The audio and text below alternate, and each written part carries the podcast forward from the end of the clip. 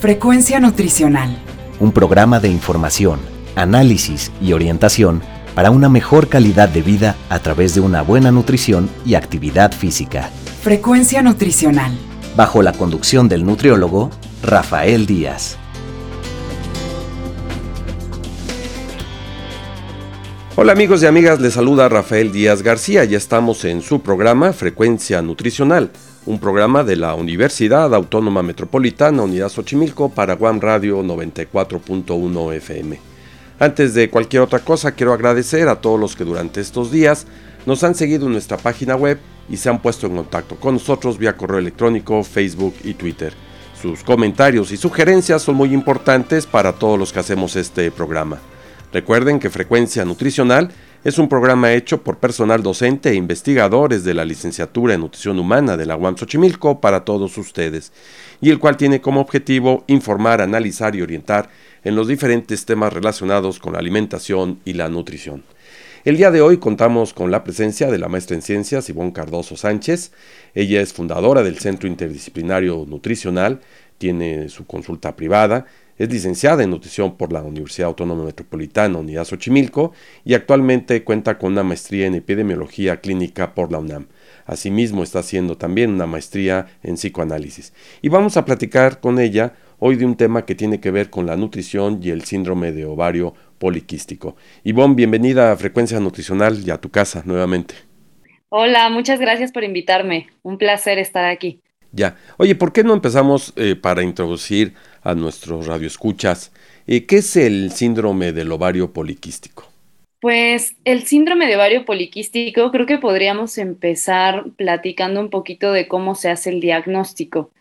El diagnóstico pueden hacerlo tanto el endocrinólogo como los ginecólogos, pero la verdad es que el profesional de la salud más indicado para tratar este síndrome es el endocrinólogo porque el síndrome de ovario poliquístico es un trastorno hormonal y metabólico. Quizá lo pensaríamos de inicio como tiene que ver con el ovario, con ciertas partes ginecológicas, pero realmente tiene que ver más con el tema hormonal.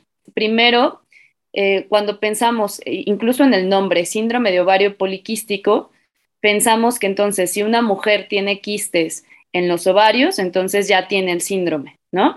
pero realmente la Sociedad de Endocrinólogos de Estados Unidos nos dice, ese no es el único criterio. Aparte de los quistes en el ovario, la mujer también tiene que tener irregularidades menstruales. Esto quiere decir que tenga irregularidades en los ciclos, o sea, en lugar a lo mejor de que sea un ciclo de cada 28 días o cada 25 días, va a ser un ciclo de 28, luego otro de 20, luego otro de 15 días o incluso puede pasar la mujer hasta meses sin tener su menstruación o tener menstruaciones muy dolorosas. Todas, todas estas se consideran como irregularidades. Y el tercer criterio sería el hiperandrogenismo. Entonces, conocemos que hay como, por hablar a grandes rasgos, hay hormonas que están más presentes en la mujer, que son principalmente los estrógenos, y hay hormonas que están más presentes en los hombres, que es la testosterona. Entonces, tanto hombres como mujeres tenemos testosterona y estrógenos, pero unas están más presentes en los hombres y otras más presentes en, las mujeres, ¿no?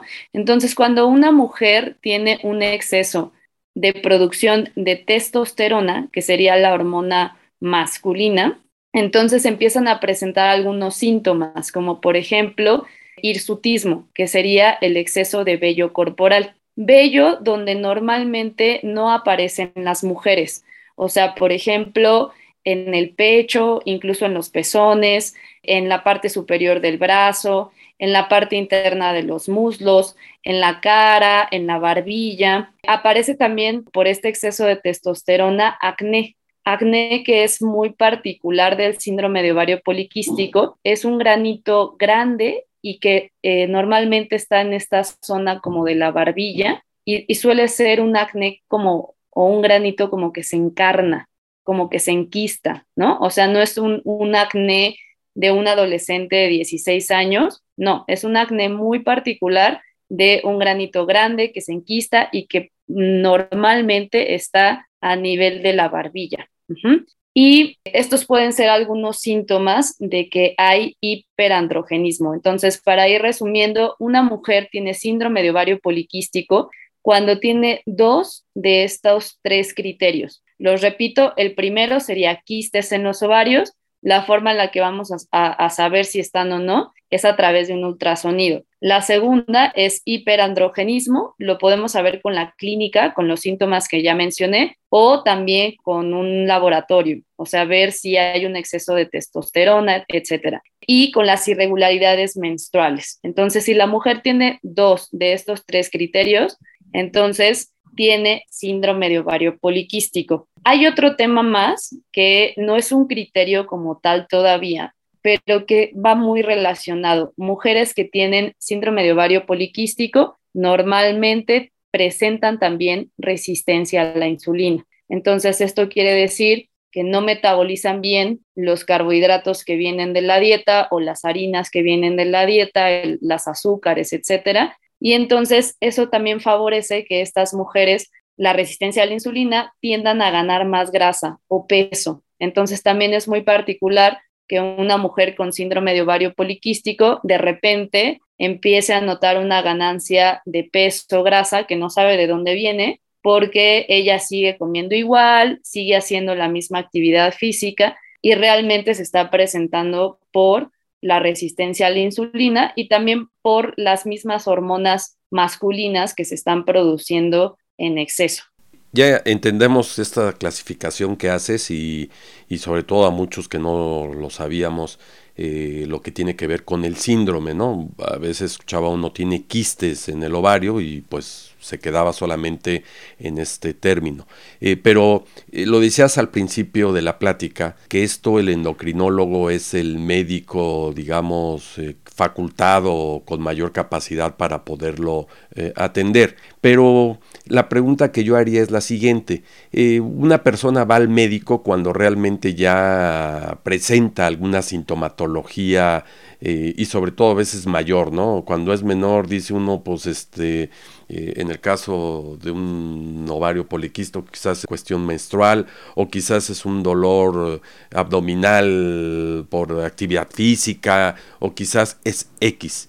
¿Cómo saber en qué momento esto tiene que empezar a ser atendido por un especialista, en qué momento tendría uno que asistir, una mujer, asistir al médico para ser atendida. Es una muy buena pregunta porque también mencionar que este síndrome ha aumentado mucho su prevalencia, entonces no se sabe bien por qué, pero ya se llega a estimar que un tercio de las mujeres puede estar presentando este síndrome, ¿no? Entonces, ¿En qué momento es necesario atenderlo con un especialista? Yo diría que en cuanto detecten algo anormal. O sea, justamente, por ejemplo, si ya estoy viendo que cada mes, o sea, ya no soy regular y yo era regular, ¿no? Y estoy viendo entonces que ahora cada mes, mm, no sé, tengo el periodo después de 23 días y luego después de 20 y luego al siguiente mes no lo tuve. O sea, ahí hay una irregularidad. Entonces, ahí sería bueno sí acudir quizá de primera instancia al ginecólogo para ver qué es lo que está pasando y de ahí pues ya si se piensa que podría ser un síndrome de ovario poliquístico, pues ya derivar. Creo que lo importante también y que yo veo últimamente es que hay más información, incluso hasta en redes sociales, etcétera, y eso también le permite a la mujer tener más conocimiento y pues ir enlazando, ¿no? Como de, ah, bueno, pues escuché y yo aparte de las irregularidades, también tengo exceso de vello corporal, tengo acné, etcétera, y pues ya, o sea, se van juntando varios síntomas que nos hacen pensar en que necesitamos la ayuda de, de un médico.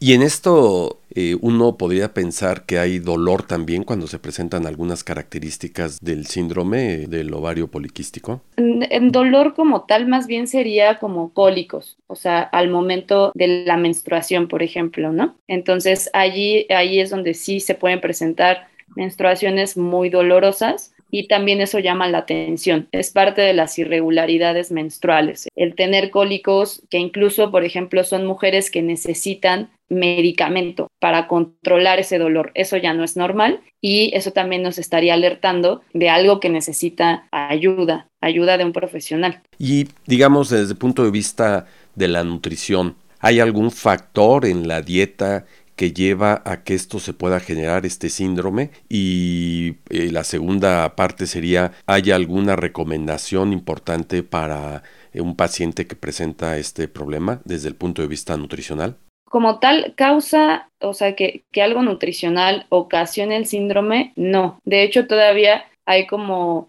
hipótesis de qué es lo que lo, está causando, ¿no? O sea, porque algunas mujeres lo, lo, presentan y otras no. O sea, no hay relaciones así como tan fuertes para poder explicar exactamente qué es. O sea, entendemos que justamente en la mujer tenemos eh, folículos y esos folículos normalmente contienen al óvulo. Algunos folículos son estimulados por, por las eh, hormonas que vienen desde el cerebro y hay otros, otros folículos que no terminan por desarrollarse y normalmente en la mujer esos folículos se desechan. Pero lo que pasa en síndrome de ovario poliquístico es que esos folículos no se terminan por desechar y entonces ahí se genera el quiste. Y ahí es donde se empiezan a producir todas estas hormonas que no deberían de estar en la mujer. Entonces, eso es un poco como la fisiopatología, pero qué lo causa no, no estamos como muy, muy seguros, ¿no? Y lo que sí es mencionar el tema de la resistencia a la insulina nuevamente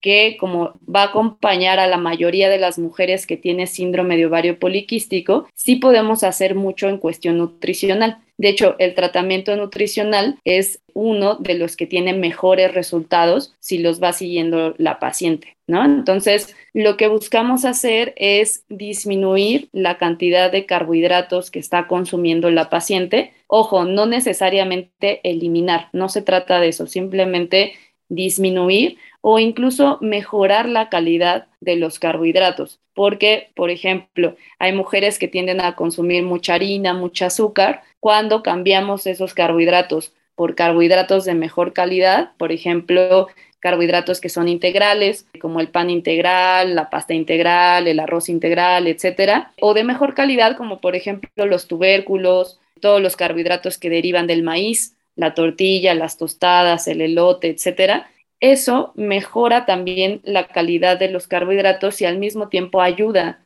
a disminuir la resistencia a la insulina. Entonces, ¿qué podría hacer el nutriólogo, la nutrióloga con un paciente con síndrome de ovario poliquístico? Justo eso, disminuir la cantidad de carbohidratos y mejorar la calidad de los carbohidratos. Obviamente podemos hacer también por allá más cosas, pero yo diría que eso sería como un punto muy clave para tratar la resistencia a la insulina. Oye, ¿y esto es común encontrarlo en la consulta, tener pacientes con este problema? Sí, mucho. O sea, eh, cuando, yo salí de la universidad, o sea, la verdad es que a mí apenas si me sonaba el nombre y cuando empecé a trabajar con mis primeras pacientes, pues la verdad es que no, o sea, no llegaban mucho con estos temas, ¿no? Pero ahora no sé si es lo mismo, que hay más información y, al mismo tiempo que hay más diagnósticos, o también es el tema que les menciono, que ha aumentado la prevalencia del síndrome de ovario poliquístico. Entonces, yo ya buena parte de mi consulta son mujeres o con resistencia a la insulina o combinado, o con resistencia a la insulina y síndrome de ovario poliquístico, o si no llegan con estas enfermedades, llegan con algunos otros trastornos hormonales. Entonces, sí, sí se está volviendo un tema más común en, en, la consulta. Y digamos que de alguna manera se podría considerar como un problema eh, serio, importante. ¿Qué pasa con alguien que de repente no se atiende de este problema? Sí, sí es importante porque, por ejemplo, si la resistencia a la insulina sigue aumentando, puede llegar a un punto de prediabetes e incluso también diabetes, ¿no? Entonces, ya estamos hablando de que este síndrome de ovario poliquístico también podría estar relacionado con enfermedades metabólicas, ¿no? a largo plazo, a mediano plazo, entonces no solo prediabetes, diabetes, sino también, por ejemplo, hipertensión arterial, aumento de colesterol, o sea, dislipidemias, ¿no? Aumento de colesterol, aumento de triglicéridos en sangre. Entonces, sí es un tema que eh, es importante, que debe de ser tratado para prevenir este tipo de enfermedades metabólicas. Por eso yo al principio decía, es un trastorno hormonal, pero también metabólico, tiene que ver también con, con estas enfermedades. Y así como de alguna manera tú nos dices que ha crecido la prevalencia de la enfermedad, que se ha hecho mucho mayor la atención del paciente en eh, la consulta. También existe un grupo importante de población que no lo sabe que lo tiene y un grupo de población que aún sabiendo lo que lo tiene no se atiende. Esto es eh, frecuente, un poco quizás llevándolo al, al símil de la hipertensión, ¿no? Eh, mucha gente sabe que tiene hipertensión, se atiende, mucha gente sabe que tiene hipertensión, no se atiende, y mucha gente, que es los más, no sabe ni siquiera que tienen hipertensión. ¿Aquí sucede un fenómeno similar? Sí, y yo creo que es importante mencionar que, por ejemplo, en endocrinólogos y ginecólogos, que son los que están eh, pues más metidos en atender a este tipo de pacientes, incluso llegan a veces a tener criterios diferentes. Entonces, los que más se utilizan son los de los endocrinólogos, pero por ejemplo, yo he tenido pacientes que me dicen, es que me hicieron un ultrasonido, eh, vieron que tenía quistes en, en, los ovarios y entonces ya tengo síndrome de ovario poliquístico. Eso me dijo la ginecóloga, ¿no? Y al final, por ejemplo, no están tomando en cuenta los otros dos criterios, que sería el exceso de hormonas masculinas y las irregularidades menstruales. Entonces ahí está mal diagnosticada esa mujer, por ejemplo, ¿no? O al contrario, o sea, por ejemplo, puede tener irregularidades menstruales hiperandrogenismo y no tener quistes en los ovarios. Y entonces el ginecólogo le dice, ah, no tienes nada, o sea, eh, o bueno, no es síndrome de ovario poliquístico, ¿no? Entonces ya se va esa mujer sin el diagnóstico cuando al final sí está cumpliendo los criterios. Entonces incluso por ahí un amigo endocrinólogo me decía, es que el nombre ya se le debería de cambiar, porque al estar diciendo síndrome de ovario poliquístico, justo pensamos que solo las mujeres que tienen quistes son las que tienen ese síndrome y realmente no, o sea, son dos de tres criterios que, ya mencionamos, ¿no? Entonces creo que empezando por ahí, para los mismos profesionales de la salud, se está haciendo algunos bien, algunos erróneamente los diagnósticos. Entonces muchas mujeres eh, pues están confundidas, ¿no? Como de si lo tengo, no lo tengo. Y muchas otras, pues bueno, sí, como lo dices, ¿no? O sea, tienen síntomas y no van con el médico y entonces pues tampoco saben que tienen el, síndrome como tal, ¿no? Entonces, sí, sí, yo he tenido pacientes que voy viendo síntomas y que al final le digo, creo que tiene síndrome de ovario poliquístico, van con el endocrinólogo y se confirma, ¿no? Entonces, sí es como algo relativamente nuevo y hay que todavía estar guiando mucho a los pacientes. Entonces, aquí es bueno que no solamente el endocrinólogo, el ginecólogo conozca qué es el síndrome de ovario poliquístico, sino también otros profesionales de la salud que estamos alrededor de estas mujeres y que las podamos orientar también a que vayan con ellos, ¿no? Pero al menos ya tenemos una idea de si puede o no tener este síndrome nuestra paciente, por ejemplo. Y pensando un poco en estos tres factores que mencionas, el hecho de una paciente que no se atiende, que no lo sabe que lo tiene, no es que no se quiera atender, no lo sabe que lo tiene o no se atiende, el problema puede crecer.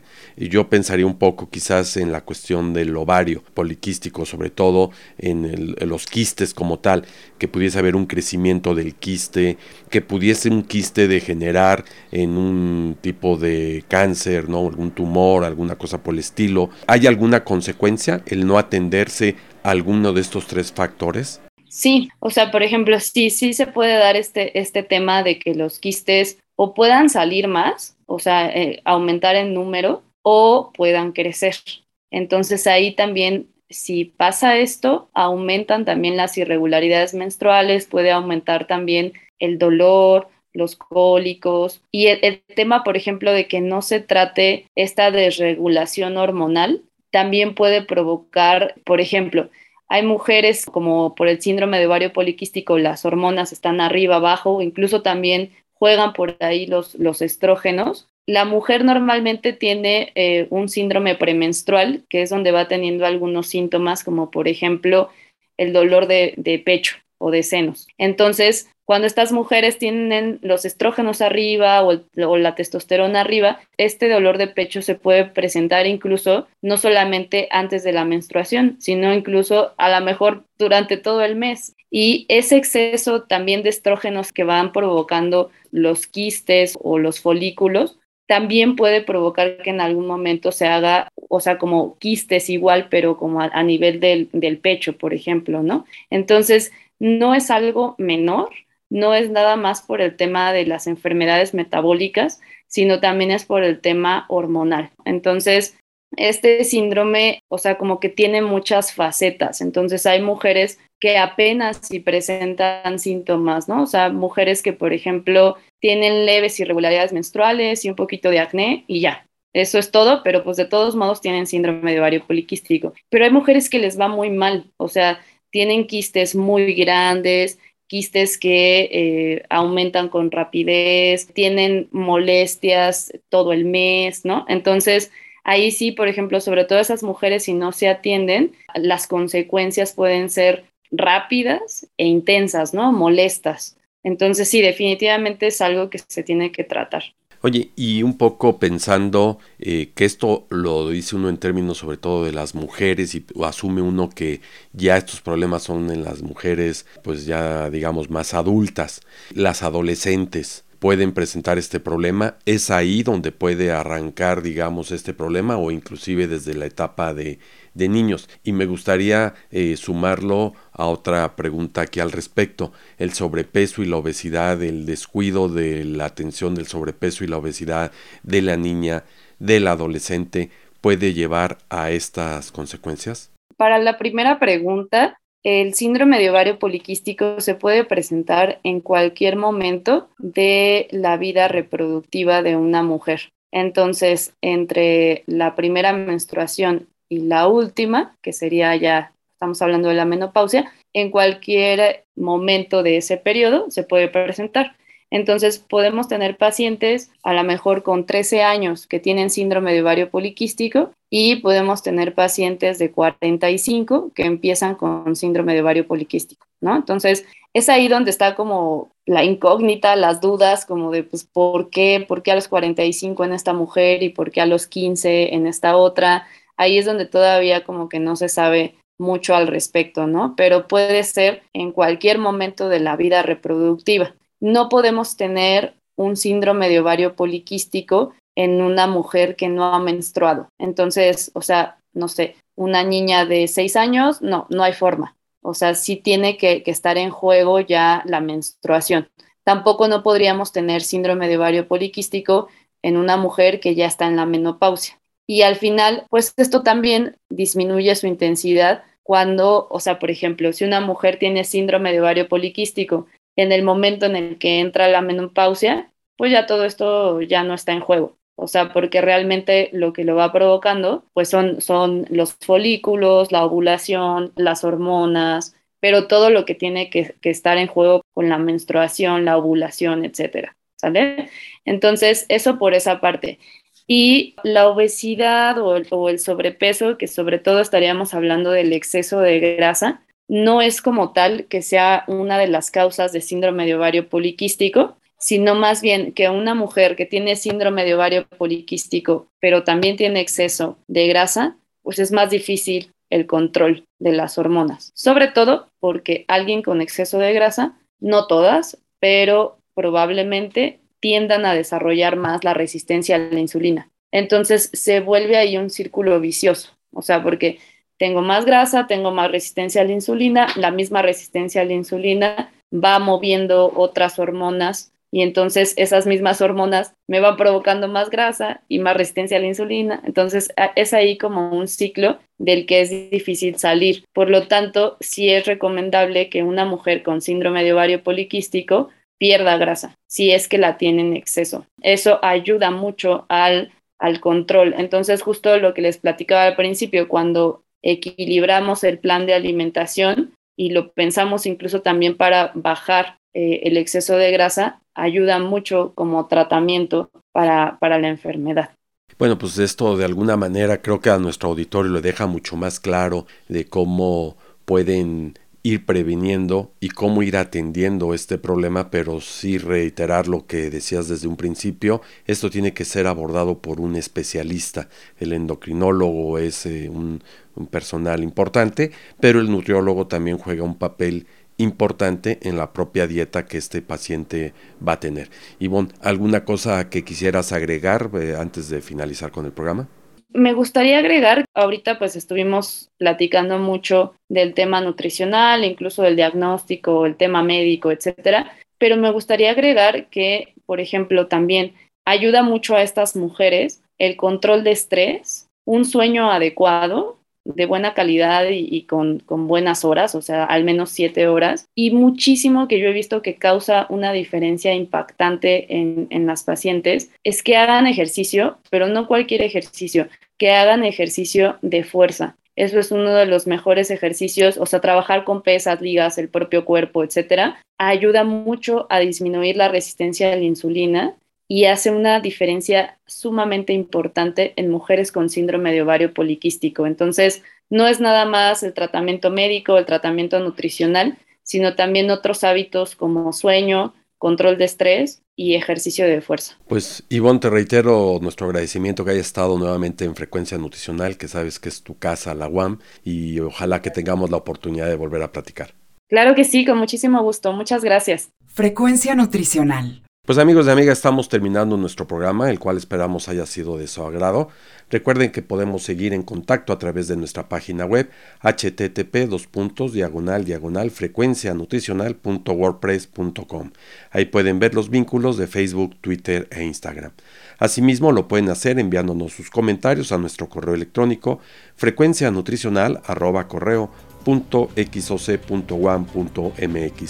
les recuerdo que pueden escuchar todos nuestros anteriores programas en las plataformas de Miss Cloud y Spotify. Solo me resta agradecerle a Alfredo Velázquez en la producción del programa, a la doctora Norma Ramos Ibáñez, coordinadora de la licenciatura en Nutrición Humana de la UAM Xochimilco, quienes hicieron posible la realización de este. Finalmente, gracias a todos ustedes por escucharnos, se despide Rafael Díaz, quien nos invita a estar con nosotros en la siguiente emisión de Frecuencia Nutricional. Frecuencia Nutricional. Un programa de información, análisis y orientación para una mejor calidad de vida a través de una buena nutrición y actividad física. Frecuencia Nutricional. Una producción de la Unidad Xochimilco para Guam Radio 94.1 FM.